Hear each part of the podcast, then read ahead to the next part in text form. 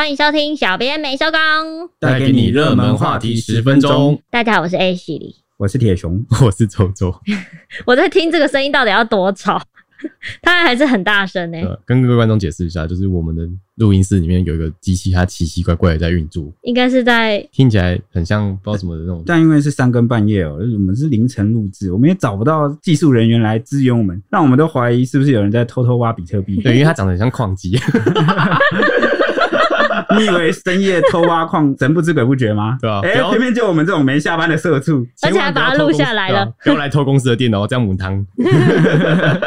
还被我发现，至少分我一颗吧，一颗可以吧？一颗值多少？很贵啊！对啊，一颗分我。好了，三级警戒的至今已经快要两个月了。到底我们七月十二号会不会解封呢？好不容易最近几周啊，确诊总数都会降回到双位数，就是个十十位数。至今大概是连续第九天了，都是十位数。一度有让网友都很群情激愤、很开心的说：“哇，稳到不行！七月十二可以顺利解禁了吧？”群情激愤是这样用吗？啊，不是这样用吗？群情激愤是生气呀！啊，sorry sorry，一度让网友很开心的说：“稳到不行，七月十二可以解禁了吧？”但是呢，台北市却接连的爆发那个市场，像北农跟华南市场的群聚感染案，让确诊数直接超过了新北市。尤其是华南市场这一次的四十一人的阳性反应，让市长决定要大规模的 PCR 筛检，才会筛检出了四十一人，马上直接筛检出四十一人，所以让医界啊还有网友都很紧张，又变紧张。环南市场啊，这个疑似有四十一人的群聚案啊，就有医师看到之后就说：“哇，出大事了！”最担心的事情还是发生了。他认为是台北市疫调疏失，所以还要请假一个月的卫生局长黄世杰赶快销假回来上班，否则后果可能会不堪设想。同时啊，台北市也对夜市开放微解封，宁夏夜市复业，就有很多市民去逛街外带美食。这个情景啊，就让许多网友惊呼连连。他们就说：“哇，天哪，这个到底要封到什么时候？可能会因此来造成一个这个群聚破口，蛮可怕的。”那有一派网友就又来了，又是那句话。以后有这个网友反应，就干脆不要念了。他们又在讲一样的话，就一直洗碗说：“真的是全台一起坐牢。”哎，我觉得大家是关在家里关久，有那种仇恨值对对对对，比较容易烦躁。能够理解这个情绪，大家被关着一定都不好受，生活那么不方便，谁会好受？对不对？但是呢，这时候怪罪谁？怪罪东，怪罪西也没有意义嘛。到时候如果三级警戒，万一真的延长的话，是不是？或者是今天台北市清零了，然后呢，这个屏东的 Delta 病毒，或者是哪里的 Delta 病毒扩散开来了？难道会有人讲说，哎，我们又在陪屏东坐牢，我们又在陪哪里坐牢？这样这种说法是真的很不好了。对啊，病毒不会从屏东的土上长出来，不会从天上掉下来，只要我们身体里面都有那个正直的。抗体，抗体，哎，这个，我的天呐，你是我是屏东县长孟安，对了，我是这样觉得啦，嗯，这个病毒哦，从一开始就是一个。关乎全国防疫策略啊、哦，也是整个台湾的事情，这样子区分不建议。那也有网友讲呢，说随便测就这么多，真的没在盖的。好、哦，盖牌的盖牌，对。那也有人说阿贝又出事啦，或者是台北直上四级比较快吧。啊，也有人说夜市跟市场都很危险，台北还敢开放啊？那当时就有不少网友说，七月十二号呢，百分之百会继续三级。或是也有人说，嗯，三不三级都没什么意义了，因为出游的人越来越多，甚至还有人预测中央不敢降级，但是会微解封。微解封到底是怎么样？我很好奇。嗯、就是现在宁夏夜是这样吗？对啊，就是让夜市可以开放部分的摊商，然后保持距离，就是有限度的开放。对，所以有记者就是问到在街上逛街的民众，那他们就讲说呢，相信店家会做好防疫，他们自己也有确实的落实实名制啊。我猜应该是闷太久了，所以大家都想回归这个正常的生活。闷太久，那个夜市他们可能也生活不下去啊。对啊，都没有收入，就不是饿死就是病死。天，好惨。真的不行诶、真的会怕诶、网友本来以为疫情就是稳到不行，每天都本土的确诊降到双位数，本来是真的有希望，渴望在七月十二号这一波可以解封，也大概两个月了吧。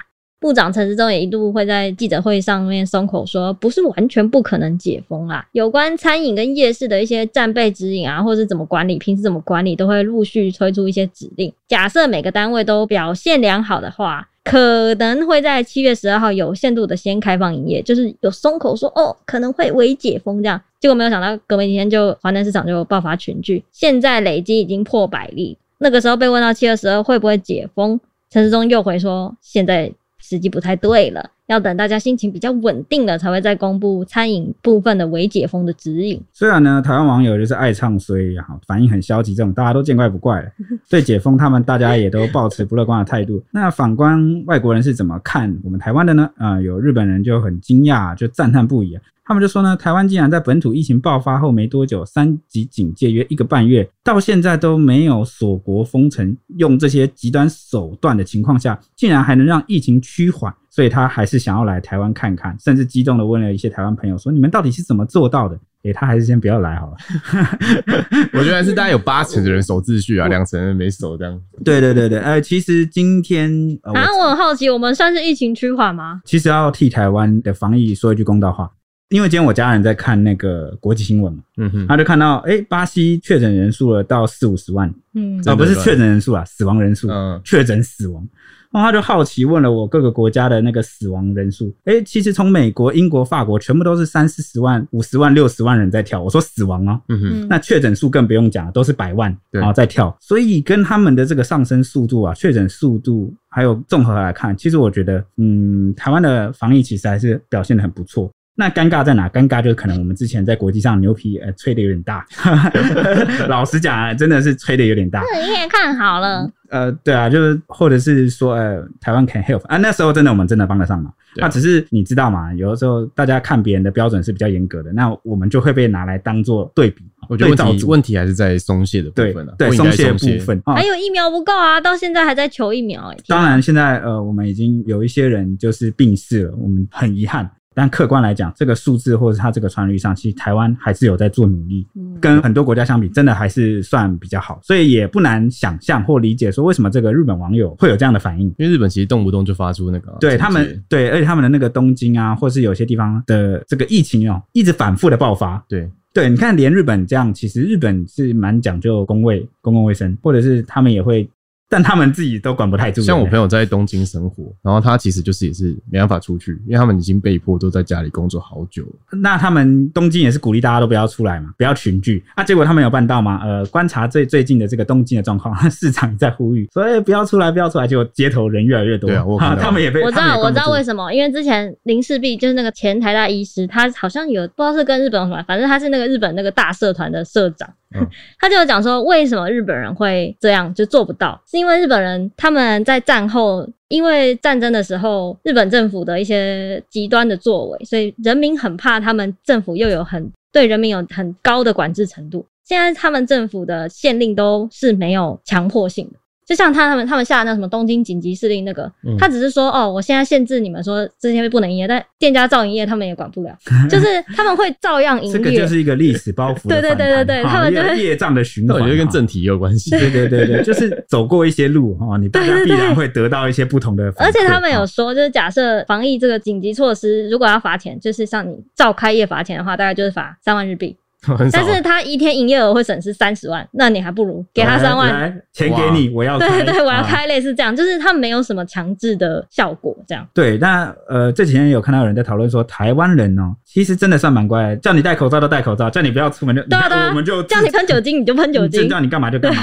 哦，其实整体配合程度真的真的很高，所以真的希望我们的听众呃或者是有些网友是其实不用太妄自菲薄哦，我们人不是圣贤，我们会犯错哦，但比起来我们还是有。很多很棒的地方，大家要珍惜还是比较好。那回到刚刚的话题啊，就是那个文章一出来之后，吸引了很多就是乡民回应，很多人分析说啊，这全都是台湾人的功劳，然后配合防疫，加上辛苦的医护才可以做到这种程度。铁雄论，还是比较要推荐啊，就是站好，不要在那边唱衰。嗯，那有网友就说，双北都有认真防疫，才没有造成指数型的成长。其中也有一派的人啊，他们说，因为台湾人超怕死的性格，才造就了抗疫强国。那有人说，全台民众多数是自律才是关键。诶，呃，那个我当然也不是说。要一味的吹捧，说台湾多厉害，就不好的地方我们要检讨啊。但我们也好坏同时都看到。那最近不知道为什么，每次看到网友都反应都是一面倒啊，要么好就是好到哦都不能批评，你批评就是扯政府后腿，你就是谁谁谁的同路人哦。那坏就会骂到好像台湾一文不值，哇，世界上怎么有这么糟糕的国家？这边简直就是最卑最可恶的地方，怎么还有人住得下去？我真的觉得这个人呐、做事情啊，就跟思想啊，不管是做这件思想，都不能太极端，你一极端你就坏掉。对对啊，但我相信这些人，不管是完全站好的人也好，或者是完全做很坏的人也好，他们心里其实内心深处，既也是明白一些。我觉得就是因为对很极端才会想要讲出来，对，因为没有人会这样。应该说他们的最初心是好的。对，但是他们发展到太极端会变，就是为了变会变为了反驳而反驳。对，好，就是情绪理智上可以理解，情绪上无法接受，控制不住小嘴。对，所以就会导致哦，他们看到有一些明明自己也知道是事实的意见哦，就会忽略不看啊，略过不提，开始欺骗自己。对，这样这样子不好。讲到怕死，我一定要提陈北，我们的北北，他就是最怕死的那种。我刚有问他说。对于那个日本网友这样讲，你有什么看法？他就说：“哦，我当然怕死啊，因为命只有一条诶。想到如果好了之后就确诊，然后好了之后他余生都要拖着那个氧气瓶，多难看呐、啊，多麻烦呐、啊。”氧气瓶其实不错，永远不会缺氧诶。不好吧？但城北真的是非常怕死，他真的超怕死诶。每次只要出现那个什么就跟生命有关，然后叫你去买血氧机，他就买了。然后买口罩，买酒精，他什么都会买。他就是那种很像妈妈型的角色。真的，回到家就发现，哎、欸，妈，你怎么买了那个血氧机？哦，那个新闻说血氧机，他就跟着买了。我不是可以看到他以后老了就在看电视购物的感觉。应该会哦。好，以上就是今天的节目。那我们明天明天见喽，拜拜，拜拜。